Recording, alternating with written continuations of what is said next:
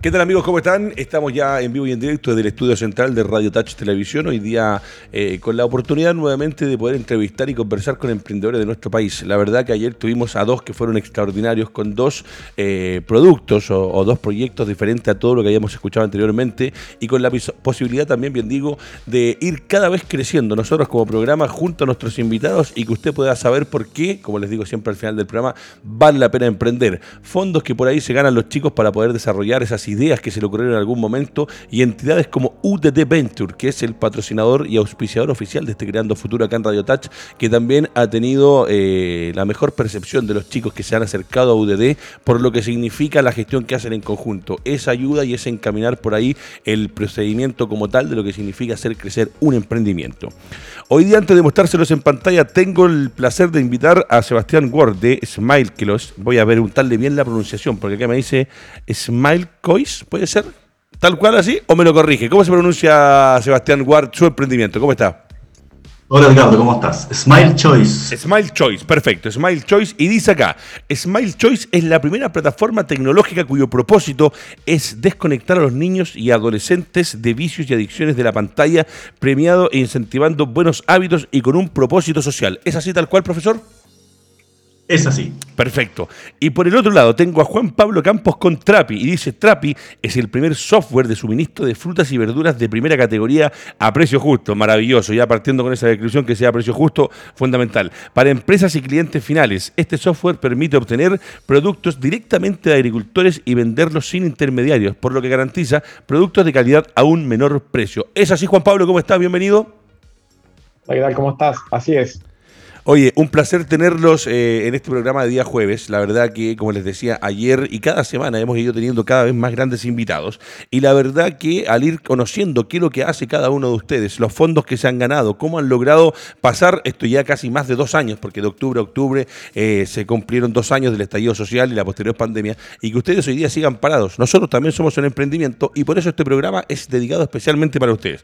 Voy a partir por Sebastián, eh, para que Sebastián, esta pregunta es súper simple explíquele a la gente si no conocen su emprendimiento, si no conocen su negocio y lo van a ver hoy día en el programa y después lo van a poder buscar, ahí está, smilechoice.com y arroba smilechoice, son las dos plataformas, las vamos a estar mostrando permanentemente, Sebastián, van a ir apareciendo la página, va a ir apareciendo el Instagram, pero la gente quiere saber de su voz autorizada, ¿qué es SmileChoice?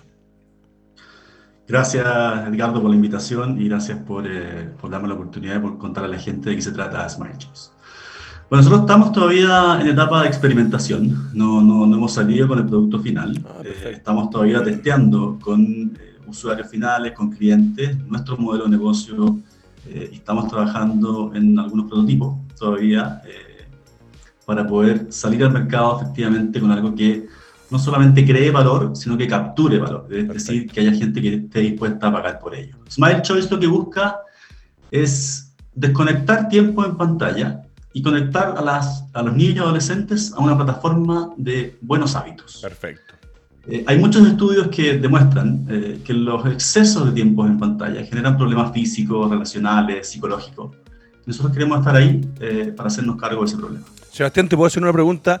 Eh, estoy casi seguro de que hace poquito tiempo atrás, un par de días, no más de un mes, salió unas noticias que en China, si no me equivoco, ya estaban regulando el uso de videojuegos en los chicos, siendo que China, que es uno de los monstruos a nivel mundial en la fabricación y en la creación de videojuegos, junto con Japón y Estados Unidos, ya está interviniendo. Están así, estoy en lo correcto. Álvaro, por lo menos Guerrero, de atrás de los controles, me dice que sí salió esta, esta noticia porque es un tema que se va metiendo en la sociedad y métele ahora estos dos años de encierro, que obviamente para los padres por ahí, para los tíos o para la gente que cuidaba a los chiquititos, lo más fácil era pasarle un tablet, pasarle un teléfono, pasarle una consola y con eso matábamos el día también, que es parte de lo que nos pasó. Totalmente. Mira, todas las aplicaciones hoy día compiten por cuál de todas genera más adicción. ¿ya? Están hechas y el, objetivo de todas las aplicaciones y de todos los juegos, videojuegos, están hechas para crear adicción. Y es ahí donde efectivamente el gobierno chino se hace cargo. Eh, y trata a nivel gubernamental de hacerse cargo y de regular esto de una manera mucho más eh, restrictiva.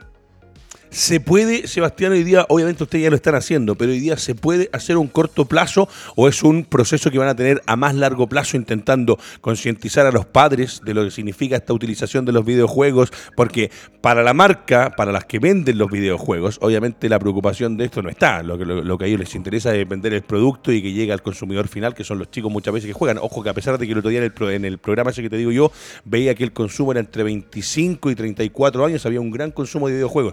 ¿Cómo lo ven ustedes? ¿A corto o a largo plazo se puede meter Smile Choice para regular un poco el uso de los videojuegos? Sí, bueno, efectivamente. Hoy día existen otras plataformas como Betterfly que está poniendo en, el tapete cómo a través de buenos hábitos se pueden generar eh, cambios en, las conductas.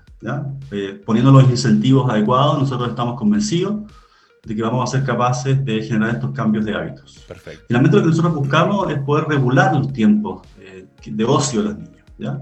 Porque cuando, cuando son los videojuegos los que regulan los tiempos de ellos, ahí es donde se generan los problemas. Entonces, hoy día nos estamos enfocando en encontrar todos esos drivers, todos esos movilizadores que, que, que, llaman la atención de los niños y de los, y de los adolescentes para, eh, a través de no de la prohibición, sino que de incentivos, claro lograr que se desconecten eh, más, más de, la pantalla. Sí, ahí con eso diste una clave, más de la prohibición, porque uno sabe que eh, todo lo que te prohíben, lo que te dicen que no, es, como el caso del dedo en el enchufe. No, no, no, hasta que el chico va a meter el dedo en el enchufe y sabe lo que pasa. Entonces, estoy totalmente de acuerdo contigo. Y acá esto me interesó muchísimo porque eh, me encanta el consumo de frutas en general, eh, los costos cada vez durante el tiempo, por las épocas del año, por el tema de la sequía, por el territorio nacional, algunas cosas se dan mejor, algunas cosas no, llegan muchas veces a el destinatario que vende de las frutas y me gustó mucho la descripción. Dice, primera categoría a precio justo para empresas y clientes finales. Quiero que también ahora eh, Juan Pablo Campos de Trapi le cuente a la gente, ahí está apareciendo www.trapi.io y arroba trapi.app, donde usted ya puede empezar a contar con este servicio. Cuéntanos un poquito, Juan Pablo, a la gente que no conoce, que no ha usado todavía el, el producto de ustedes, ¿qué es lo que es Trapi? Bueno, muchas gracias. Trapi, como tú mencionaste en, la introducción, es una plataforma software de comercialización de frutas y verduras para cliente final, hoteles, restaurantes, casinos o, tiendas de barrio. Nosotros inicialmente, cuando comenzamos con el negocio, eh, empezamos atendiendo solamente al canal tradicional, hoteles, restaurantes, tiendas, eh, pequeños almacenes de barrio, eh, básicamente porque ellos te permiten que compran grandes volúmenes de, de grandes volúmenes de productos. Ellos generalmente consumen muchos productos semanalmente y eso en cierta forma te permite programar compras o, generar grandes pedidos a los agricultores, que son nuestros proveedores, y, poder acceder a una gran masa o, gran volumen de productos, frutas y verduras, siempre en esa línea. Eh, así comenzamos, validamos el producto, validamos el modelo de negocio y hoy día ya estamos atendiendo a cliente final, a consumidor final, que es la conocida feria a domicilio, etcétera. Extraordinario, ¿sabes por qué? Porque hoy día eh, el tema, bueno, de los despachos, de contar con estas aplicaciones, de poder llegar a un producto final, sobre todo cuando marcan de producto de calidad. Hoy día es sabido que no son, no siempre los productos de calidad, los productos clase A son los que quedan normalmente en nuestro país. Hay muchas cosas que se exportan, que es algo ya conocido por todos. Pero cuando tú hablas de eh, precios de calidad, hoy día están compitiendo y la gente, porque ayer también teníamos un par de invitados que también uno de los chicos me decía, eh, el de ayer particularmente era con un tema de atenciones psicológicas online. Y hoy día una atención psicológica cuesta de las 30 a 40 lucas para arriba. Y ellos, con la aplicación, con el convencimiento de los psicólogos que participan con ellos en la aplicación, cobraban 16.900 pesos o 17.900 pesos en la consulta. Entonces, es ahí donde le decimos a la gente que va a consumir esto, pueden hacerlo y el acceso transversal a algo tan importante como la salud mental. En el caso tuyo es alimentación sana y saludable, con frutas y verduras, que ojalá que todos los chicos pudieran tener mayor acceso a frutas y verduras para no comer muchas veces las chanchadas que a uno le gustan pero que no te hacen tan bien. ¿Es así hoy día ustedes están pudiendo competir con los mejores precios en el mercado para que pueda ser accesible y transversal? Sí, así es. De hecho, nosotros, nuestra propuesta de valor es que nuestra canasta que vendemos a través de nuestra página trapi.io somos la canasta básica o, el mix de productos más económicos de la industria, más económicos del mercado. Son más baratos mercado que cualquier aplicación, que cualquier aplicación de delivery, etcétera. Nosotros nos aseguramos, siempre nos estamos comparando semanalmente los precios que están en el mercado y, nos aseguramos que sean promedio entre un 15 y un 20% más barato. y, siempre, y siempre asegurando la calidad. ¿Y, cómo lo hacemos? Esto, bueno, nosotros no somos marketplace, nosotros no unimos oferta y demanda, nosotros comercializamos directamente. Nosotros vamos a donde los agricultores, en un gran, gran porcentaje de nuestros proveedores son agricultores y proveedores directamente, no son intermediarios, excepto los productos que no son típicos de, Chile, por ejemplo, el, pomelo, la piña, el plátano, que son todos importados de Ecuador principalmente. Entonces, en ese sentido, nosotros vamos al campo, vamos al agricultor y, compramos un gran volumen de productos, ¿vale? Entonces, nosotros vamos, compramos, pagamos en general al, contado o, o, pago 24 horas, eh, nos aseguramos de comprar productos de muy buena calidad, porque como vas directamente al campo, literalmente vamos al campo a comprar, por si acaso, no, como otras, otras empresas o aplicaciones que te dicen que van, son del campo, pero no son del campo. Entonces, eso te asegura, por un lado, comprar productos de primera calidad, tú te aseguras de, comprar los mejores productos. Eh, como compras gran volumen, compras muy barato o a precio justo en realidad. Eh, nosotros en promedio pagamos un precio mejor que el que el agricultor recibe por los grandes retails, ¿vale? Los retails te aprietan mucho, aprietan mucho el precio de los agricultores. Ni siquiera mucho, yo diría que demasiado. Los retails hoy día lamentablemente lo ves con el tema de la leche, porque yo soy de familia, familia del sur, se conozco un poco, entiendo un poco lo que es el campo, la lechería, y claro, el retail grande eh, con la compra por volumen, y lo que dijiste también, y perdón por interrumpirte, pero dijiste algo muy concreto, que ustedes la forma de pago que tienen con el agricultor también es un tiempo reducido. O sea, ustedes van y cancelan. No es como hoy día que supuestamente hace un tiempo atrás era una ley para que todo se pagara en un plazo determinado, sobre todo a los pymes, a los pequeños empresarios, y resulta que hoy día sigue habiendo empresas de retail grandes que te dicen que las condiciones de ellos siguen siendo a 30, 60, 90 y 120, y si a ti te gusta, puedes trabajar con ellos, y si no, seguir buscando a otro, cuando lo ideal sería que el retail en general, con los eh, que somos más pequeños, pudiéramos tener una forma de pago como la que dices tú, que la encuentro extraordinaria. O sea, esa es, esa es una forma real, lo que dice Juan Pablo, muchachos que están viendo el programa, lo que dice Juan Pablo es una forma real de ayudar al que te está vendiendo el producto. Exactamente, como tú bien mencionas, bueno, nuestra propuesta de valor está en dos sentidos. Como, tenemos dos puntas que tenemos que buscarle un valor agregado, tenemos el agricultor y productor por un lado y los clientes y consumidores finales por otro, tenemos que entregar una propuesta de valor para ambos segmentos. Entonces, en ese sentido, por el lado de los agricultores, nos, nos dimos cuenta y un poco también tenemos que entender cuáles son sus principales problemas. Y uno de ellos era que, además de correr el riesgo de producir productos, que tentaron una plaga, etcétera, también corrían el riesgo de la venta. En general, los agricultores le compran las frutas y, verduras en consignación. Claro. Es decir, en la medida que el, que el intermediario va vendiendo o que el retail va vendiendo los productos, le van liberando los pagos al agricultor o al productor. Entonces esa cuestión es, terrible porque en el fondo, además del riesgo de producción, estás asumiendo el riesgo de la venta del producto directamente.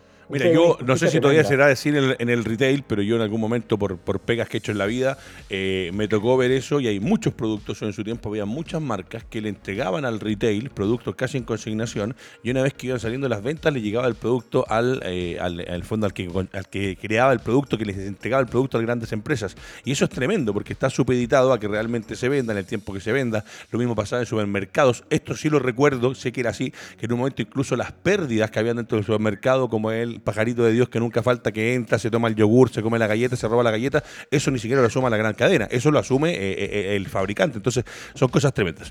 Muchachos, lo voy a meter ahora. Y disculpa, sí, sí, por favor. Y una parte adicional que te faltó mencionar el rappel. Generalmente los supermercados, que es como una especie de impuesto que le cobran a la marca y le cobran el rappel, que es, el derecho o el costo por permitirte vender los productos en sus cadenas. Tal Entonces, también es un abuso tremendo. Tal cual.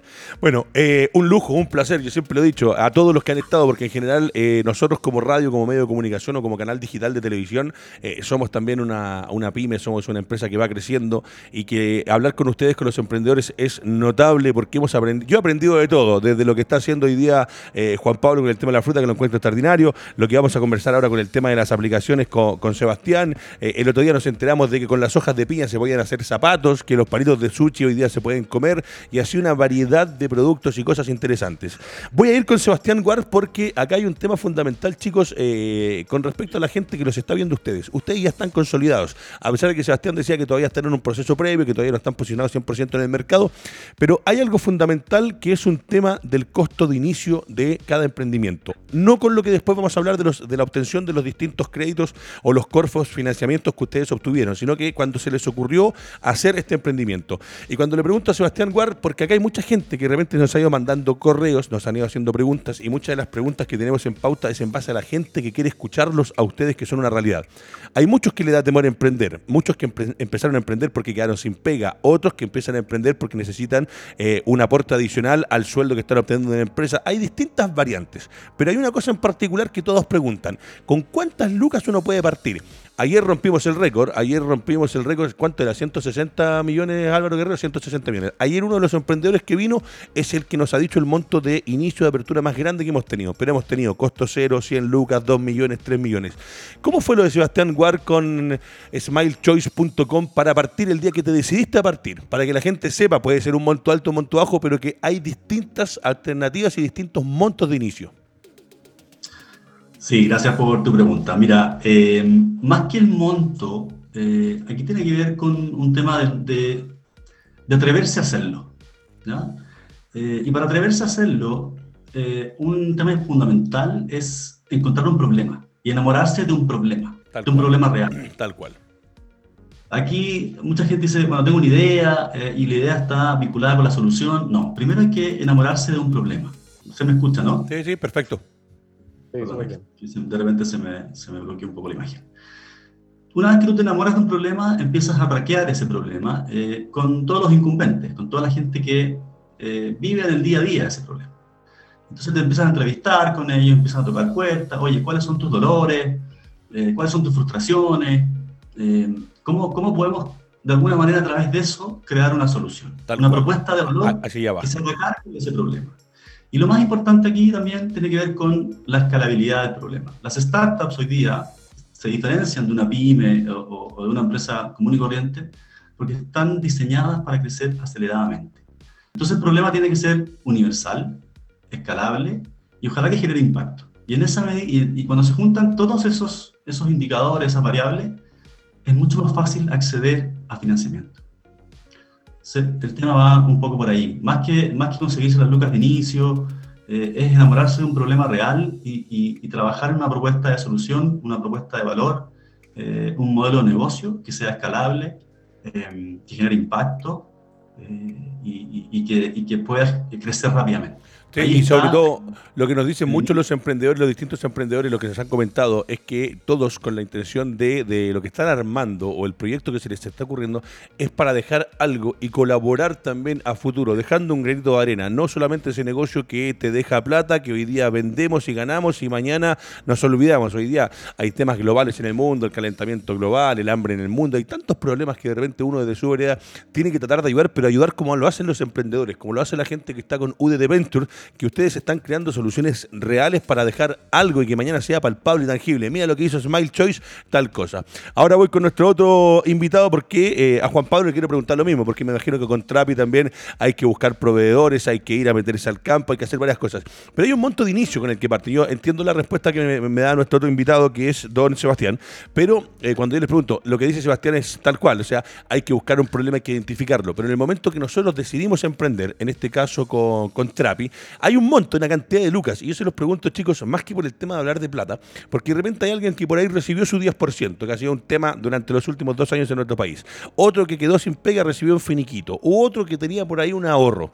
Eh, y hay que tener un monto para partir. Algunos han partido solamente con recursos de hora hombre. O sea, eh, había uno que había desarrollado una aplicación, él sabía de tecnología. Esas horas, que si bien no son un costo que él pone el bolsillo, son valorables porque son horas de trabajo. ¿Cómo fue lo de Trapi cuando partieron? ¿Se juntaron? ¿Estás tú solo en el negocio? ¿Te juntaste con alguien y dijiste, ya, vamos a partir y vamos a poner 500 lucas y con esto nos lanzamos? Bueno, eh, la, historia de Trapi se remonta un poquito más atrás en realidad. Nosotros cuando nos constituimos oficialmente en el 2019, constituirse como empresa es relativamente fácil y es rápido. Tú te puedes, en, tu empresa en un día te puedes constituir, inicia sesión con clave única. Eh, uno mismo, super, es súper fácil y intuitivo poder eh, constituirse como empresa, te puedes constituir, como una IRL, SPA, dependiendo del régimen tributario y algunas particularidades de, de, cada, de cada empresa. ¿Vale? Ese, ese costo básicamente es el costo asociado al notario, que debe costar, ¿cuánto? 20 mil pesos, no debe costar más, y con eso ya te puede iniciar como empresa. E, e, eso es para entrar en la formalidad de la empresa. Hoy día tú ves en, general en Instagram o, o, en Facebook, ves muchas empresas o emprendimientos que se mantienen en la informalidad. Entonces, eso no, no, es tan conveniente. Lo que yo siempre recomiendo a todas las personas que tienen su negocio, su emprendimiento, por más que vendas poquito en relación, no sé, o, tú creas que venden muy poco, siempre es conveniente entrar en la formalidad, emitir boletas, emitir facturas, hacer tu declaración de impuestos. Esa es la única forma para que tú como empresa seas visible ante, el, ante, los, ante los bancos, instituciones financieras, ante la Corfo, ante las incubadoras, aceleradoras, etc. Eso es como primer punto. Bueno, ¿cómo parte Trapi? Nosotros en Trapi actualmente somos tres socios. Eh, está Pedro Varas, que, que, es nuestro gerente de estrategia. Él viene del mundo de startup, fue fundador de una empresa que se llama Founderlist, que la vendió en algún momento. Eh, el otro socio es Eduardo Segovia, que Eduardo es el CEO de una empresa, eh, una startup de transporte que se llama RockTrack. Eh, y, y, bueno, y yo comencé con Eduardo trabajando en RockTrack SPA eh, partimos en el 2018 y ahí se fundó la empresa transporte y, distribución. Trabajando con él, perdón, eh, trabajando como amigo, llegaste a trabajar en la empresa donde estaban y ahí se conocen. Sí, que en ah. realidad nos conocimos de la universidad. Somos, somos compañeros de universidad, somos amigos y llevamos harto tiempo conociéndonos. inclusive nos conocimos en el liceo, en el Manuel Barro Borgoño, ahí interactuamos en algún momento, etc. Así que bueno, nos juntamos en la universidad, después pasamos por algún trabajo en conjunto, nos conocimos profesionalmente y en el 2018 Eduardo eh, decidió emprender, ¿vale? Con la empresa Rock. Eh, eh, él viene del mundo de la logística y distribución. Yo siempre he ligado al mundo de la finanzas y la administración. Entonces nos juntamos y, con, otra, con, otra, con otra persona, que es Christian Vargas por el lado Rocktrack, como gerente de operaciones, se fundó Rocktrack, ¿vale? Esto fue en el 2018, en mayo, empezamos vendiendo 2 millones de pesos y hoy día en Rocktrack estamos vendiendo un millón, un millón de dólares al mes, para que te una idea y orden de magnitud. Tremendo. Tremendo. Entonces, en esta lógica de buscar negocios, cuando ya se mete como eh, en el mundo de los negocios, del emprendimiento, etcétera, eh, te empieza a entrar el bichito y a, ver el mundo de otra forma. Estás viendo necesidades y, buscando soluciones a problemas existentes que hoy día tal vez uno lo pasa por alto, o tal vez cuando uno era empleado lo pasaba por alto, que también tenía un montón de problemas en la pega, ando a saber tú. Entonces, hoy día estás viendo las cosas de otro punto de vista y estás buscando soluciones a problemas existentes, ¿vale? Como decía Sebastián, tú tenés que enamorarte de un problema. Y particularmente con Trapi eh, nos dimos cuenta que, en ciertos sectores de la industria de la fruta y la verdura, eh, los agricultores lo pasaban muy mal, básicamente porque le pagaban desfasado, le pagaban muy poco por los productos. Tú vas al campo, al, no sé, pues, al sur, un kilo de frambuesa vale 200 pesos y en el supermercado, por no decir algún nombre de algún supermercado, vale 5 lucas el kilo de frambuesa. Entonces tú decís, oye, hay algo raro que está pasando acá, hay mucha simetría de información, en fin. Entonces, tú cuando te empezás a meter en el problema y, entender por qué está sucediendo esa cuestión, te, das cuenta un montón de problemas o deficiencias que existen en, en este modelo de negocio, particularmente donde estamos metidos con Ya identificamos un montón de problemas y nos, enamoramos del problema y como ya teníamos la logística y la distribución y nos dimos cuenta que uno de los principales problemas era la logística y distribución, porque los agricultores están en zona extraurbana, los grandes centros urbanos están muy alejados de los agricultores, tenéis que trasladar los productos, eh, nos dimos cuenta que teníamos una gran barrera de entrada. y, ahí, ojo, y ahí, también hay importante que son las condiciones de traslado, las condiciones que tenéis que tener para poder trasladar los mismos productos y que lleguen al otro punto donde van a estar tal vez eh, para volver a ser distribuidos o a la venta con las condiciones necesarias. Exactamente. Entonces, por el lado Rockstar ya teníamos solucionado una gran barrera de entrada eh, nos faltaba entender básicamente cómo cosechar un producto, cuáles son las estacionalidades de un producto durante el año, eh, cómo son las condiciones de almacenamiento, etcétera. Obviamente, nosotros somos ingenieros industriales, contratamos un par de agrónomos que nos ayudaron a entender cómo se tiene que manipular un alimento, cómo se tiene que maquilar, trasladar las temperaturas de almacenaje. Tú no podías almacenar una manzana al lado de un plátano o, de un tomate a cierta temperatura, sino se te echa a perder un montón de particularidades que uno va aprendiendo con el transcurso del tiempo. Entonces empezamos a, meternos en el negocio, eh, validamos el, modelo de negocio, como, como me señalaba Sebastián, para poder meterte en un negocio y ver si, si funciona o no, tienes que ver si vendes o no vendes. Es tan sencillo como eso. No necesitáis generar un iPhone o inventar un, un Apple, lo que sea, un, un computador ultrasónico para poder hacer una empresa. Basta con que tengas un producto que alguien esté dispuesto a comprarlo. Comparto 100% contigo, me encanta la definición con esa sencillez. Si no encontráis, aunque sea un clip, eh, ojo, de hecho el clip cuando se generó es un alambre formado de cierta forma, entonces si tú encontrás un producto o un servicio que alguien está dispuesto a pagar por él, estáis listo. Y si tú vas con el producto y lo vendes y alguien te paga lo que tú estás, tú estás cobrando, ya estás listo. Ya, hiciste las pruebas, ya, ya, tienes tracción de venta, que es un poco la, lógica que, que, buscan los inversionistas. Oye, ¿tenés tracción de venta? ¿Cuánto estáis vendiendo? ¿Llegaste a tu punto de equilibrio? ¿Cuáles son tu estructura de costo? Es tan sencillo como eso. Entonces, eh, tenéis que buscar algún producto que alguien esté dispuesto a pagar por él. Y con eso ya estáis listos. Y que básicamente es la extracción de venta y después obviamente empecé a escalar tu negocio, y empecé a que en lo posible tenga una base tecnológica para que sea escalable, que pueda expandir a otras regiones, pero en general hoy día hay un montón de personas que están vendiendo por Instagram, que, que venden ropa, productos cosméticos, que importan productos del extranjero, y ya ellos son una, tienen un emprendimiento, son una pequeña empresa. Ahí, ahí lo que yo les recomiendo a todos ellos, básicamente que en la medida de lo posible se formalicen, paguen sus impuestos, hagan sus declaraciones para que puedan entrar al mundo de la formalidad y puedan acceder a, líneas de financiamiento, puedan acceder a, a, a bancos, puedan acceder a financiamiento público, privado, etcétera. Sí, ahí es fundamental lo que, lo que nos dices, porque, eh, claro, hay muchos que algunas veces trabajan bajo la línea y con algunas cosas que en un momento creen que son beneficiosas, pero resulta, como muy bien lo explicaba nuestro invitado, eh, como lo decía Juan Pablo, eh, usted al momento de consolidar su empresa, como decía muy bien, hacer una RL, una SPA, vas a poder figurar y existir, tanto para una entidad bancaria que el día de mañana respecto de las ventas, respecto de la facturación, te va a poder ayudar un financiamiento, o como empresas como lo que están haciendo nuestros invitados, que a través de un crédito, un Corfo, un patrocinio, alguna entidad que financia estos proyectos, usted va a poder acceder. Pero cuando está como empresa consolidada, cuando no existe, nadie va a llegar a decir, ¿sabe qué? Juan Pablo, Sebastián, Edgardo, ahí están esta X cantidad de lucas. Muchachos, yo quiero, complementar un poco eso, porque incluso hoy día el ecosistema de emprendimiento e innovación está tan fértil que incluso hay algunas plataformas y algunas eh, iniciativas que financian proyectos en etapa de idea. O sea, ni siquiera tienes que tener algo consolidado en una empresa. Hay, hay plataformas eh, distintas que, que, están dispuestos a incluso ponerte 100 mil dólares por un porcentaje de tu empresa, que llega creo hasta el 10%, eh, en, en, proyectos en etapas de idea. Lo importante ahí es el equipo que está detrás también. Porque los proyectos por lo general van mutando, van cambiando, van pivotando, pero el equipo que está detrás, si es un equipo creíble, con buena trayectoria, eh, la gente, hay, hay hay plataformas y hay iniciativas que hoy día están invirtiendo en proyectos en etapa de idea. Así que el tema es atreverse y no encontrar excusas, porque excusas vamos a encontrar siempre. Estoy totalmente de acuerdo contigo.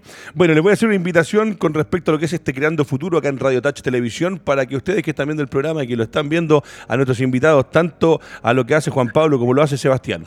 Eh, información importante para conectarse con UTT Ventures. La dinámica número uno consiste en lo siguiente. El emprendedor postula un crédito Corfo, se gana el fondo, busca patrocinador y cuando busca el patrocinador llega UTT Ventures. La dinámica número dos consiste en que UTT Ventures gana un fondo Corfo y luego convoca a los emprendedores MIPES o pymes para que puedan participar de este.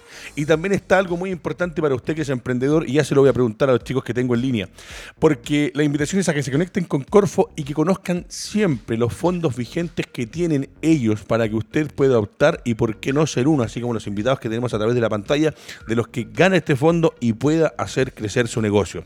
Y también a que se conecten con UDT Ventures para conocer las convocatorias con Fondo Corfo que están ejecutando momento a momento. Vale decir, puede ser que hoy día UDD Ventures esté ejecutando un crédito, un Corfo y usted puede optar. Eh, es fundamental que estén buscando, que estén viendo y ya le voy a preguntar a mis dos invitados con respecto a lo mismo, al llegar a postular a ganarse un crédito. Voy a partir en este caso con Sebastián.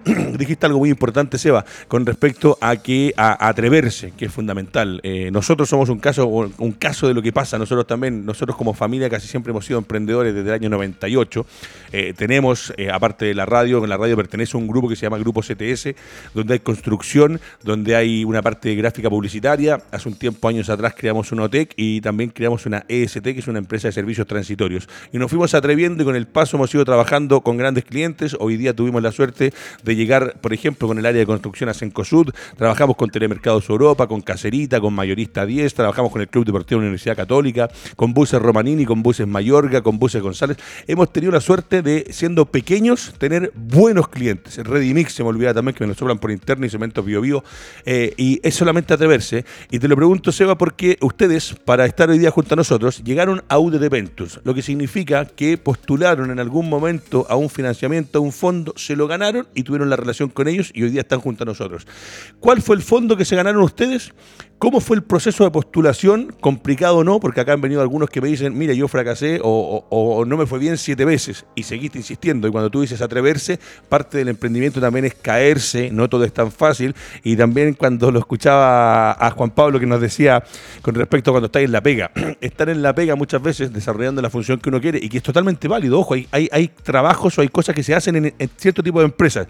Llegáis a las 9 de la mañana, salía a las 6 de la tarde, al final de mes está el cheque o la transferencia y es re fácil cuando somos emprendedores y se ve el mundo de afuera, que lo explicó muy bien Juan Pablo, desde ir a buscar el proveedor, distribuir, buscar, aprender estudiar, es otro el tema. Pero ustedes se ganaron un financiamiento. ¿Cuál fue el tuyo, Sebastián? ¿Cómo fue el proceso de postulación? Y de ahí en más lo que ha sido el desarrollo del proyecto con ese fondo. Perfecto. Mira, yo me metí harto en el ecosistema de emprendimiento porque me puse a estudiar un magíster de innovación. Eh, y tengo hasta el día de hoy profesores que, seguimos en contacto, que son ejecutivos, que son, tienen cargos importantes en fondos públicos como Corfo, Startup Chile. Y me fui empapando un poco de todo lo que había disponible, que es mucho, que es harto. Yo me gané un fondo Corfo que se llama Semilla Inicia. Ya, el inicio. Que son para proyectos en etapa temprana, en etapa de ideación incluso. Eh, el proceso de postulación eh, fue relativamente simple, pero ¿por qué? Porque efectivamente yo ya venía con el mindset este de enamorarte de un problema eh, y efectivamente encuentro un problema que necesite ser resuelto, que no esté resuelto aún. Y sobre ese construyo una propuesta de valor que genere interés y que haya gente que esté dispuesta a pagar por ello también, como decía Juan Pablo. Teniendo eso claro eh, y después haciendo un poco doble clic en el modelo de negocio y, y de la manera en que tú esperas ir resolviendo esto, el proceso de postulación se hace relativamente fácil. Entonces, lo importante es tener estas etapas previas antes, de tener un problema eh, y de una solución que la gente esté dispuesta a pagar por ella. ¿ya? Y un modelo de negocio que, que también puedes ir formando y creando y, y, y, respecto también a lo que hay, porque en el fondo tú probablemente no seas el único que exista y que hay alguien más le haya ocurrido esto. Eso es fundamental entenderlo, ojo, ojo con eso, entender que, a ver, no, puede ser que uno crea que es la mejor idea del mundo, pero hay otros que también están pensando y hay miles que están hilvanando cosas en la cabeza. Exacto, entonces eh, eh, investigar mucho, saber qué están haciendo los demás, cómo podemos diferenciarnos, las soluciones que hay, que, que hay hoy en día, qué problema tienen, qué no están resolviendo. Eh, y sobre eso construir una propuesta de valor que, que sea diferenciadora. Eh, y obviamente que genere escalabilidad. Para los fondos públicos como Corfo y el Semilla Inicia es súper importante la escalabilidad del proyecto. El fondo, que, que, te hagas cargo de un problema que pueda extenderse más allá de la zona donde vives, de la región, del país. Ojalá sea un problema mundial. Eh, y sobre eso, obviamente va a generar mucho más interés respecto al, al equipo que está evaluando todos los proyectos. El Fondo Semilla Inicia recibió más de 4.000 postulaciones eh, en este año y, fuimos un poco más de 100 los que ganamos. Entonces, ahí está un poco el valor agregado, en saber eh, manejar bien esas variables que te comenté recién. No, yo lo encuentro extraordinario porque eh, ahí se nos quedó un poquito pegado el Seba, pero voy a seguir con Juan Pablo. Extraordinario el tema de poder postular, de ir. Eh, él dice que se le hizo eh, relativamente sencillo, que no, no, es lo mismo que fácil, porque acá hemos tenido a varios. Y te pregunto a ti, Juan Pablo, porque una de las cosas que me han dicho muchos de los que han venido para acá, es que los que se han equivocado, en el caso de Corfo en particular, porque hay otras entidades también que entregan financiamiento, hay una cosa que parece tan básica, pero que normalmente no la hacemos, y a veces, y también me puedo incluir, es cuando uno compra algo, por ejemplo, y lee el manual completo para sacarle el máximo rendimiento o, utilizar algún artefacto en su máxima capacidad. Y acá me han dicho muchos, y ahí no sé si comparte Juan Pablo y también nos va a contar su experiencia, cuál fue el fondo que se ganó, que los que se han equivocado ha sido porque de repente las instrucciones, lo que te pide Corfo para que después puedas responder, al no leerlas completas y responder a veces no exactamente o precisamente lo que te están pidiendo, se habían equivocado desde el uso de palabras o por extenderse en un tema que era distinto a lo que realmente estaba preguntando y lo que te estaban diciendo que respondieras. ¿Es tan así, Juan Pablo? ¿Cuál fue tu experiencia con, el, con la postulación, con lo que te ganaste? Y si es que para ti se te hizo también algo así más sencillo como lo que le pasaba a Sebastián. Eh, bueno, como tú bien dices, eh, es un proceso complejo, no es tan sencillo en realidad. Nosotros tuvimos la, fortuna que uno de los socios de, de Trapi, que es Pedro Varas, eh, él había postulado en alguna oportunidad anteriormente con su empresa, su anterior emprendimiento a estos fondos públicos. Entonces, eso nos facilitó bastante en realidad adjudicarnos el fondo y cómo postular. Eh, ya aún recuerdo que cuando Pedro estaba postulando el Capital Semilla, eh, habían preguntas súper, o sea, simples pero al mismo tiempo complejas. Por ejemplo, si te preguntan cuál es el mercado de tu producto, uno, uno está partiendo con un prototipo generalmente pequeñito, ¿cachai? Donde, donde tú aspiráis con suerte a abarcar ya la región metropolitana, pero cuando te preguntan en Corfo, en Capital Semilla, ¿cuál es tu mercado? Tu mercado, como dijo Sebastián, es el mundo. Claro. O, en Latinoamérica. En realidad es el mundo, después Latinoamérica, perdón, después América, después Latinoamérica, después Chile, ¿cachai? Entonces, hay preguntas que son muy sencillas, al parecer, pero tienen una complejidad tremenda, porque finalmente cuando estás partiendo con un producto en general chiquitito, no estáis partiendo con ventas, obviamente tu escala de amplitud para donde apuntas es, es bastante reducida o no es tan amplia. Entonces, hay preguntas que son bien específicas, en realidad son bastante técnicas, eh, que si no tienen la experiencia te van a rechazar un montón de veces. Entonces, nosotros tuvimos la suerte que postulamos, obviamente de la mano de Pedro, nos ganamos a la primera el Capital Semilla. Entonces, en ese sentido, súper bien, pero no es tan simple en general para alguien que no viene del mundo, donde tú estás postulando constantemente estos capitales públicos, no es tan simple ganársela a la primera estos fondos. Entonces, no es, no, no, no es tan Sí, yo ahí comparto es contigo. porque... que te rechacen un montón de veces las postulaciones. Tal cual. Yo comparto eso contigo porque nos han dicho, bueno, ahí está apareciendo también las redes sociales de Trapi, que está en pantalla con Juan Pablo Campos. Eh, maravilloso. Ya vamos a hablar de las redes sociales, vamos a hablar un poco de la estructura, pero ahí me gusta escucharlos a los dos porque por un lado Sebastián eh, y Juan Pablo tienen versiones o ven distinto el tema de las postulaciones, pero lo concreto es que usted que está viendo este programa, usted que se va a acercar a Corfo, usted que si se gana el crédito o el financiamiento va a poder acercarse a UDD Ventures, eh, hacerle caso a los que ya están con esta posibilidad. Por un lado, Juan Pablo nos decía, claro, eso de leer fundamental y responder, y de repente algo tan básico como cuando te preguntan, que creo que es el primero que lo responde así de bien o como así, como a mí me gustó mucho la respuesta. Eh, ¿Cuál va a ser tu mercado? ¿Cuál, ¿A dónde vas a llegar? Y claro, la respuesta de Juan Pablo es al mundo. Y después de todo el mundo hay que empezar a salir desde Chile a América del Sur, Centroamérica, Norteamérica y por qué no expandirse. Y ayer, por ejemplo, uno de los chicos que estuvo acá eh, ya está en ese proceso. Partieron en Chile, eh, esta próxima semana estaban abriendo México y son realidades porque también son personas que se han ganado estos financiamientos y con UD Ventures están acá junto a nosotros. Y lo que decía por el otro lado Sebastián, claro, hay algunos que a veces se les hace más fácil, pero siempre va a ser bueno que postulen y por ahí se van a equivocar y que vuelvan a postular ir corrigiendo. Y le pregunto a Sebastián y a Juan Pablo, los dos primero al Seba, porque también tengo entendido que en distintos fondos que te entregan hay algunas entidades que del financiamiento que te dan, un porcentaje tú lo puedes destinar para buscar asesoría con personas, porque después de eso, esto que Corfo te pase plata, tiene que quedar muy claro que después hay que rendir esa plata. No es que Corfo te dice, Juan Pablo, ahí están los 500 millones de pesos, o Sebastián, y ahí está todo bien. No, tiene que usted saber también que el día de mañana va a tener que rendir y explicar en Corfo qué hizo y cómo lo hizo. Sebastián, con respecto a eso, es interesante poder buscar, en caso de que la gente que los esté viendo ustedes no tenga la experiencia, no tenga por ahí como el socio que nos decía Juan Pablo, y gastar un porcentaje de repente es mejor tener el 90 de 100 que nada de 100, algo así, ¿no? Sí, totalmente. Mira, eh, yo aquí quiero destacar la importancia, en, este caso, de mi patrocinador UD Ventures. Maravilloso. Yo también soy yo soy primerizo, en el sentido de que fue mi primera postulación y afortunadamente, bueno, porque me preparé bien, eh, me la gané. Eh, pero una vez que uno se la gana, no tiene idea qué, qué hay que hacer. Y ahí eh, el, patrocinador de UD Ventures ha sido fundamental. O sea, el apoyo en términos de planilla, en términos de gente, de asesoría, de mentoría, ha sido fundamental. Y, y ellos me han enseñado y nos han enseñado a todos los que hemos ganado los fondos a ir eh, planificando esto de manera ordenada. ¿Qué te puede cuestionar? ¿Qué no te puede cuestionar eh, Corfo? Porque en el fondo nosotros a través de UD Ventures entregamos eh, una planificación respecto a este presupuesto, porque tenemos 10 meses para gastarnos el presupuesto que nos ganamos, y se entrega una planificación. Y esa planificación se revisa con los expertos, con el ingeniero que, que queda a cargo de, de, cada proyecto, en este caso de, de Smile Choice, se va revisando eh, y, se minimizan todas las variables para que en el fondo, o sea, se, se, regularizan todas las variables de tal manera de minimizar cualquier problema de cuestionamiento de parte de, eh, fundamental. Entonces, para eso, eh, el apoyo del patrocinador, que es fundamental y que es obligatorio, cuando uno se gana un fondo público, Corfo exige al beneficiario elegir un patrocinador dentro de una lista que ellos tienen preasignada. Y UD Ventures es uno de ellos y es uno de los patrocinadores permanentes de estos fondos. Entonces, la experiencia que tienen ellos eh, y ha sido para mí fundamental. Perfecto.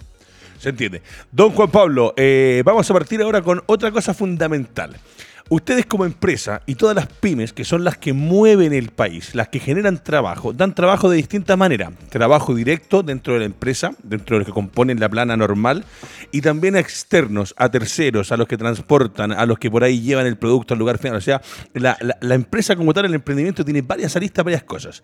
Te quiero preguntar, cuando parten con Trapi, de cuando partieron el primer día con estos socios, entendiendo que nos contaste que ya tenían un conocimiento, por lo menos en la parte del transporte, de la estructura que tenían cuando parte Travi, tú con estos dos socios, y hoy día, ¿cómo están, quiénes son y cuántos son? ¿Por qué te lo pregunto? Porque muchas veces siempre lo remarcamos, el, emprendedor en principio del emprendimiento está muchas veces solo, haciéndolas todas, y después cuando va creciendo se va dando cuenta que hay que ir buscando especialistas que te ayuden en la materia, y que a veces mientras menos gente propia contratada, al darle trabajo a terceros y externalizar algunas cosas, también está generando empleo. Me cuenta, por favor, la experiencia suya de los que eran Trapi a los que son hoy día Trapi. Bueno, nosotros en Trapi éramos, comenzamos los, tres socios, eh, Eduardo y Pedro. Eh, como nosotros veníamos de, la lógica ya del emprendimiento, ya teníamos esta empresa de, transporte que era Rocktrack, Pedro venía también de, su, de, formar empresa, entendíamos que no era una buena alternativa dedicarnos nosotros 100% a estar en la operativa. Exacto. Porque uno entiende que el costo oportunidad de tu HH, de tu hora hombre, Eso es. es mucho más valioso con lo que tú realmente sabes o tu expertise que tal vez dedicarte a piquear productos, en nuestro caso, ¿vale? Entonces, en ese sentido, nosotros contratamos a piqueadores, a personas que maquilan, que pesan, que embalan, que no mensajitos de, que nos van en, van en la bolsa de trap, etc. Entonces, nosotros cuando comenzamos, comenzamos contratando personas, hoy día somos, en, total somos 10 personas, entre piqueadores, bodegueros, personas que nos reciben los productos, nuestros transportistas, etc. El transporte sí es externalizado con claro pero, pero es muy recomendable siempre contratar personal para que te ayude a, hacer estas labores más operativas y tú dedicarte realmente a hacer crecer el negocio. Tenéis que ponerle cabeza, si querías hacer algo distinto, tenéis que pensar cómo querías hacerlo distinto, tenéis que salirte del estándar o, de parecerte al lado, tenéis que tratar de marcar la diferencia, como bien, bien decía Sebastián. Eh, si, quieres ganarte un, un fondo público en general, tienes que buscar diferenciación si vas con una propuesta de valor o un modelo de negocio que estáis replicando a tu competencia, no, estáis aportando nada, no estáis generando valor, entonces en ese sentido es probable que no te seleccionen. Entonces es muy recomendable ir con una propuesta de valor atractiva que te diferencie la competencia y tal vez que sea innovadora en lo posible, escalable y todo esto que, buscan los, los inversionistas, los fondos públicos. Pero extraordinario sin duda que es recomendable tener más personas contratadas. Sí, y ahí, mire, ayer llegábamos sumando y restando más o menos, hacíamos un cálculo que entre ustedes, los emprendedores que han pasado por acá por el Creando Futuro de Radio Touch junto a Audio de Venture, eh, entregan eh, así a grandes rasgos, sin sumar, yo creo que si me pongo a sumar son más, pero entre 250 y 280 plazas de trabajo a gente, propia o externa. O sea, para que también usted entienda que como pyme, como emprendimiento, va a generar trabajo, va a necesitar juntarse con gente. Y me imagino también, Juan Pablo, para después preguntarle a Sebastián que eh, eh, cuando dices cada uno eh, poner un especialista o dedicarse a lo que uno realmente sabe, también hay que explicar a la gente. Muchas veces los emprendimientos quebran por caja porque el funcionamiento y las lucas de repente no se gastan como se deben gastar. Hay cosas que hay que ir proyectando, hay que hacer una proyección de gastos, una proyección del negocio. Y ahí es fundamental también el día de mañana asesorarse a veces con alguien que maneje contabilidad con alguien que maneje lo que es presentar el negocio, el que sabe hacer negocios, cerrar negocios, cotizar también muy importante con dos o tres proveedores para tener los mejores precios del mercado, porque a veces también por inexperiencia van y toman al primer proveedor, y yo, yo llevo trabajando, yo tengo 41, empecé a trabajar a los 17, creo que nunca en mi vida he comprado algo sin tener tres o cuatro cotizaciones de lo que sea, o sea, desde la bolsa de papel, que la veía ahí muy linda en la presentación de Trapi, hasta el resto de las cosas. Aquí la palabra sube a don Juan Pablo y ahí para que me responda lo mismo don Sebastián. Eh, bueno, como tú bien mencionas, el, es, complejo en realidad porque tiene, tiene harta arista respecto a, lo que estás planteando. Eh, dame un minuto. No se preocupe, todo el tiempo del mundo porque estamos en vivo y en directo y lo que me gusta de este programa es que este programa es para ustedes porque ustedes en el fondo son el motor de lo que queremos mostrarle a la gente. Don Juan Pablo. Disculpa, ¿me puedes repetir la última parte de, la pregunta? Que no, era con respecto básicamente que tú me decías que eh, habían puesto a los especialistas en su lugar. O sea, si Juan Pablo sabe de ventas, en Trapi lo pongo en ventas. Si Sebastián o Edgardo saben de eh, logística, lo llevo a logística. Con respecto a lo que decías de ubicar a cada uno de los especialistas, de no hacer todo. Al principio tal vez puede ser que uno parte haciendo todo, pero con el correr de los días, con el correr de los meses, uno va diciendo, mira, ¿sabes que Juan Pablo es más capo para el tema de venta? Entonces, este que se vaya a ventas. Eh, lo que es las finanzas, no tenemos ninguno que entienda bien lo que son las finanzas. Poner a alguien, ya sea un contador propio, un contador externo, obviamente cuando uno es pequeño, un contador externo, y que te vaya poniendo la gente en las distintas cosas específicas que necesitas. Y con respecto a lo de ustedes, que veía la presentación, que si la tiene el Álvaro por ahí, que nos muestre la red social de, de Trapi, la presentación era extraordinaria, con sus bolsitas, con sus logos. Ahí hay mandar a hacer bolsas, tener al maquinador, o sea, hay un completo universo, hay en 360 grados, de que compraste la fruta, llegó, la envasamos, la, la apilamos, la despechamos, ahí están las bolsas apareciendo, y cotizar, te decía yo, todo lo que vayas a comprar, todo lo que y insumos que vayas a necesitar, cotizar para poder tener el mejor valor del mercado. Era esa la pregunta y después va a ser la misma para don Sebastián. Sí, exactamente. Como te mencionaba anteriormente, lo, mejor eh, es lo posible buscar a alguien que sepa hacer el trabajo y que es experto en lo que hace. Si, si necesitas uno, es imposible que sepas de todo. Tal cual. No tenéis por dónde, no tenéis por dónde saber de todo. Eh, nosotros que somos industriales sabemos muy poquito de varias cosas, pero finalmente no somos expertos tampoco en algún ítem en particular. Yo sé mucho de finanzas porque me hizo un magíster en finanzas y me gustan las finanzas, pero eso es un tema particular mío. Ahora, yo obviamente yo no entiendo de programación, yo no entiendo en detalle de, no sé, de, los procesos de, cosecha de un producto. Claro. Entonces, necesariamente tienes que salir a buscar en lo posible a los mejores y, y si no, gente que te pueda orientar y te ayude. Finalmente, si quieres ser y marcar diferencias con tu competencia, tienes que ser el mejor. Sí, tener el mejor equipo. los mejores lo posible, tienes que tener un buen equipo, alguien que se especialice en hacer las cosas, si no a la larga es una pérdida de plata, vas a perder tiempo, vas a perder ventas, vas a cometer muchos errores y la velocidad de crecimiento que en lo general buscan las startups es crecer muy rápido, tener mucha reacción de venta, crecer rápido en poco tiempo. Eso es lo que buscan las startups, ¿vale?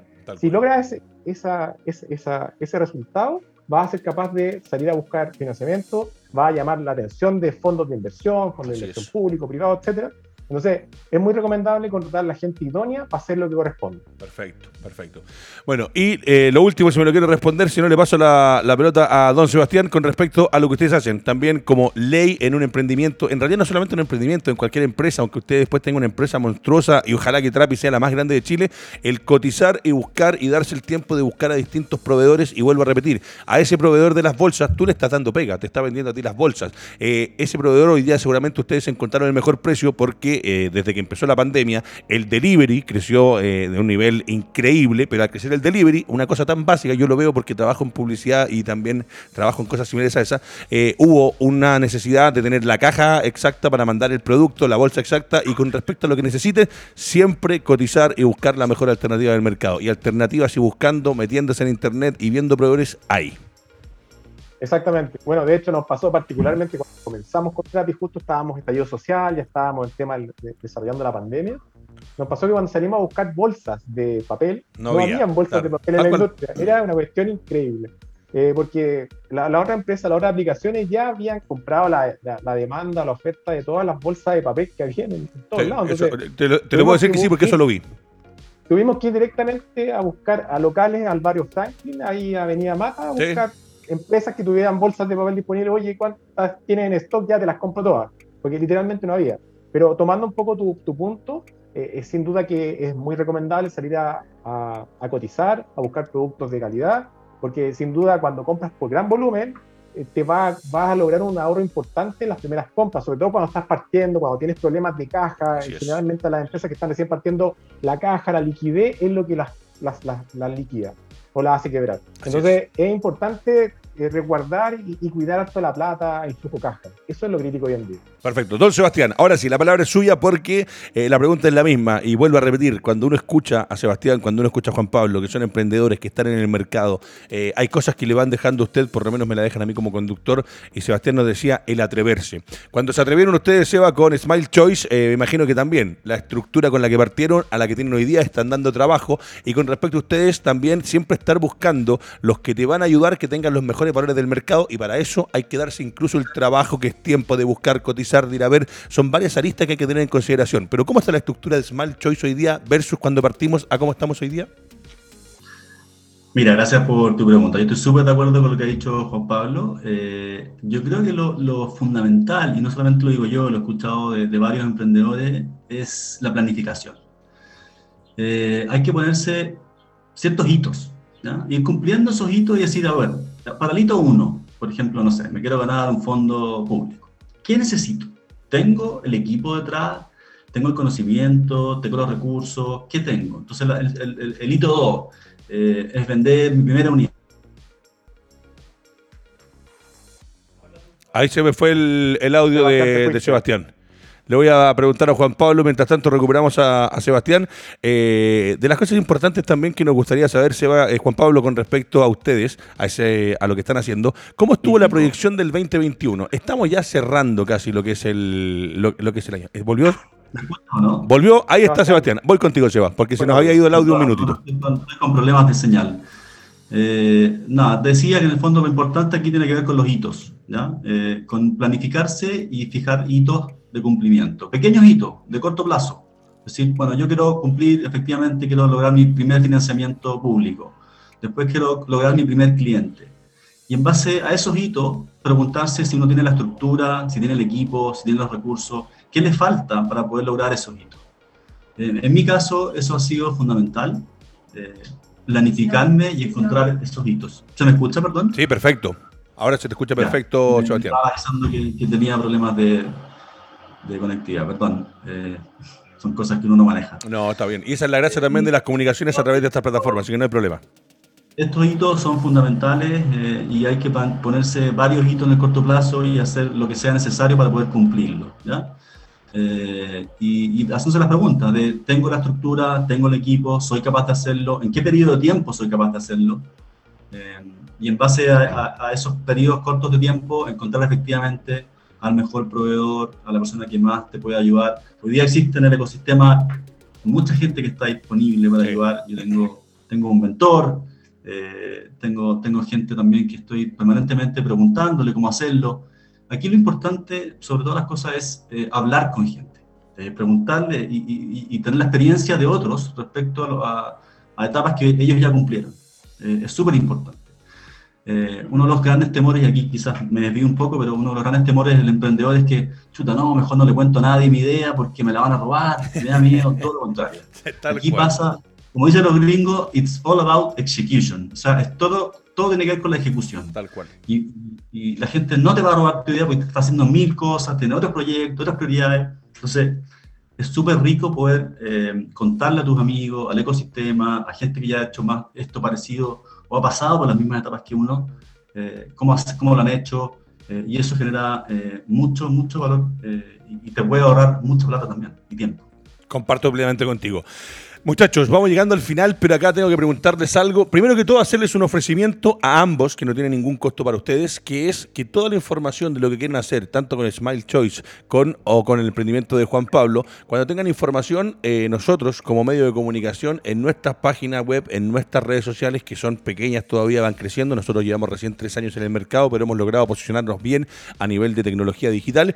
El ofrecimiento para ambos emprendimientos, que si algún momento quieren mandarnos información con respecto un nuevo lanzamiento, un nuevo producto, alguna promoción o lo que quieran mandarnos, lo manden a contacto arroba radiotouch.cl.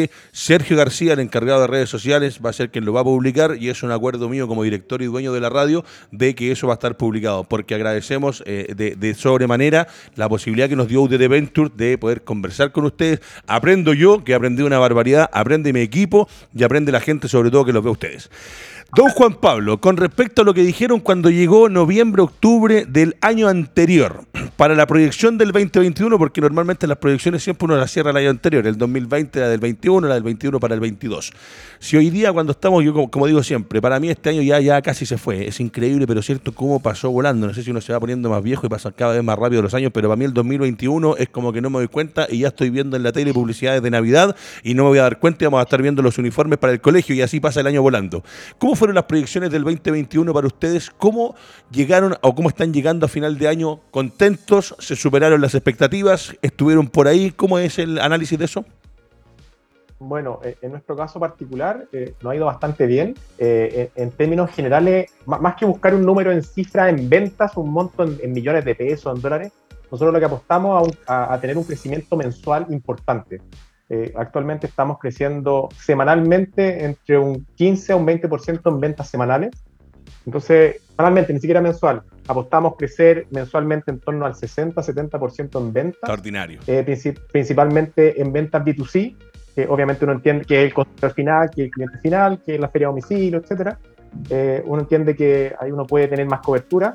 Al principio, bueno, nosotros comenzamos teniendo un par, solamente un par de comunas en la región metropolitana y dentro de nuestras metas para el año 2021 era abarcarnos a toda RM. Hoy día ya estamos con cobertura en toda la región metropolitana. Entonces, si alguien de San Bernardo, de Chicureo, de Lampa me quiere hacer un pedido por una feria a domicilio, se mete en mi página, programa una entrega, son entregas sin costo, por si acaso. Nosotros asumimos el costo de distribución. Aún así, seguimos siendo un, 15 o un 20% mucho más barato. Entonces, obviamente, invito a todos los que nos están escuchando a, que nos coticen y ojalá nos compren. Porque no hay costos de distribución como nuestra competencia. Generalmente, en promedio, te cobran entre 2.000 y 2.500 pesos por los envíos. Nosotros no, no cobramos por la distribución. Entonces somos bastante competitivos en ese sentido. Y, como te comentaba, actualmente ya estamos abarcando toda la región metropolitana en distribución y eso nos alegra bastante, ya que hay zonas hoy día que algunas aplicaciones no te entregan. Sí, tal cual. Comunas como La Pintana, El Bosque, Puente Alto, algunas zonas de Maipú, literalmente las la típicas aplicaciones no te llegan. no existen. Entonces, claramente eso es discriminación, literalmente, y teniendo una espalda tremenda, deberían poder llegar como, como socialmente deberían hacerlo. Tal, comparto contigo. A todas. Estamos llegando a todas RN y es un hito bastante importante. Y aquí a fin de año ya empezar la idea es consolidarnos en venta y en cobertura. Perfecto. Y lo último con Juan Pablo y después me voy con Sebastián. Proyecciones para el 2022. ¿Qué tenemos hoy día con Trapi? Porque eh, encuentro extraordinario y recién acaba de dar Juan Pablo otro dato para que usted lo escuche, para que a través de nuestras redes lo contacten, busquen comprar el producto. Con el despacho incluido te está entregando Trapi un valor de mercado más conveniente que el resto. Esto es lo que hablábamos en un principio, es como cotizar. Voy a las grandes cadenas de retail, veo cuánto vale en tal o cual supermercado, el valor del envío, esa canasta que hablaba Juan Pablo al principio, y la, la cotizo en Trapi. Y acá en Trapi usted va a tener la posibilidad de que con el envío incluido tenemos el producto con un menor valor en el mercado. Y hoy día la economía del bolsillo de la casa lo que necesita es eso. ¿Cuál es la proyección 2022, Juan Pablo? Eh, es ampliar la canasta que hoy día estamos vendiendo. Actualmente estamos ofreciendo 36 productos a nuestro segmento B2C. Eh, pretendemos ampliar esa canasta de productos. Hay productos que que por tema manejo que es muy delicado, como la frutilla, los arándanos, eh, pero pretendemos ampliar la, cantidad de productos y sin duda es salir a vender a la quinta región. Hoy día estamos principalmente en región metropolitana y queremos expandirnos a quinta y sexta región uh, con cobertura. Perfecto, agradecido. Esa, es la meta. Agradecido Juan Pablo. Y don Sebastián, lo mismo. ¿Cómo estuvo este 2021 con respecto a lo que se planificó a finales del año pasado? ¿Y cuál es la proyección del 2022? Porque eh, en lo de ustedes yo encuentro que va a ser... Eh, yo siempre digo que hay muchas cosas que vinieron para quedarse. Lo de Juan Pablo es extraordinario por un tema de valor, porque un tema de producto de primera calidad. Lo tuyo, en otra parte, es un tema que hoy día, cuando ayer hablábamos con un invitado a la salud mental, el restringir o el dejar que los chicos usen una X cantidad de las aplicaciones, eh, yo sé que el tiempo pasa y el mundo va pasando, pero yo, por ejemplo, eh, eh, en mi vida tuve la suerte de tener un par de viejos que la obligación de salir a jugar a la pelota, de estar en plaza, de hacer otras cosas, de ocupar la cabeza, de que en el verano te iba a, ir a la casa de la abuela y estaba ahí todo el día afuera en la parcela jugando, haciendo cosas con los primos. Hoy día el restringir un poco esto es un tema. Y te lo digo por qué, para cerrar esto y para no alargarme más. Pero yo me doy cuenta a veces cuando van a, vas a un restaurante a comer, que hoy día la gente, adultos incluso, en una misma mesa sentados, están los dos con el teléfono y en particular con los chicos están con un tablet o alguna aplicación jugando, idiotizándose de una u otra manera y dejando de optimizar el tiempo para compartir, para conversar con el de al lado. Y con eso te quiero pasar la pelota porque lo que ustedes están tratando de hacer y posicionar en el mercado es para que mañana el hijo de Juan Pablo, el hijo de Sebastián, mis sobrinos, todos haya una mejor comunicación y no sea el teléfono o el videojuego el que te consuma todo el tiempo libre que tienes para desarrollar estas cosas. Y no se olviden nunca que también leer hace bastante bien. Sebastián. Sí, no solamente eso, nosotros queremos impactar en la salud física, en la salud mental y en la salud relacional de todos los niños y adolescentes de Chile y del mundo. Em, perdona, tu, pregunta... Con respecto al 2021, lo que se logró hasta este momento y lo que podría abrir 2022. nos pusimos hitos bastante eh, aterrizados. Como no hemos salido al mercado todavía, estamos en etapa de prototipaje. Nosotros eh, para el 2021 queremos terminar validando eh, nuestra propuesta de valor y terminando con la respuesta de los clientes respecto a si están dispuestos a pagar por nuestra solución. Perfecto. Nosotros estamos seguros y convencidos de que ya eh, creamos valor. Efectivamente, con todas las entrevistas en colegios, con apoderados, con alumnos, están, lo, ven, lo ven esto como, como una iniciativa súper potente en términos de, creación de valor que les, aporta. Pero la segunda etapa tenía que ver con capturar ese valor. Es decir, si hay gente que está dispuesta a pagar por ello. Y nuestro prototipo 1, nuestro prototipo 2 y, y vamos a sacar el prototipo 3 eh, buscan justamente eso. Queremos terminar el 2021 validando esa propuesta y, y, confirmando que hay gente que está dispuesta a pagar por nuestro producto y qué montos están dispuestos a pagar por ello. Perfecto. Bueno, muchachos, la invitación abierta a que nos manden la información porque ambas cosas son fundamentales e interesantes. Por un lado, el tiempo y la preocupación por esto que es lograr restringir un poco, pero sin prohibir, eh, sino que motivando y entregando herramientas para que los chicos y en general las personas puedan optimizar su tiempo, su día a día y que no sea todo a través de un videojuego o una consola. Y por el otro lado, lo que nos dice Juan Pablo, Sebastián primero y Juan Pablo, lo de Juan Pablo es extraordinario. En nuestra página web eh, los invito a ambos, mándenos la información, yo hablaré por un personalmente y lo tuyo, Juan Pablo, hoy día es un tema fundamental. Acceso de productos de primer nivel a bajos precios de manera transversal, ya en toda la región metropolitana y en el futuro, ¿por qué no?, de Arica a Puerto Montt, a Punta Arenas más bien. Así que, Juan Pablo, agradecido, éxito muchachos, que les vaya un excelente final de año y un mejor 2022. Su casa, acá cuando quieran contarnos alguna cosa, si el día de mañana tienen las ganas de venir a sentarse porque hay algo especial que nos quieran contar, Radio Touch TV, Elicer Parada 1561. Y a Sebastián, lo mismo, lo tuyo, Seba, tiene que ser una realidad en Chile y en el mundo. Y si ya en países como China se está haciendo es por algo, viejo, por algo, porque la plata incluso con lo que venden ellos se han dado cuenta que tuvieron que regularizarlo. Así que un abrazo Juan Pablo, un abrazo Sebastián, Radio Touch, su casa será hasta la próxima.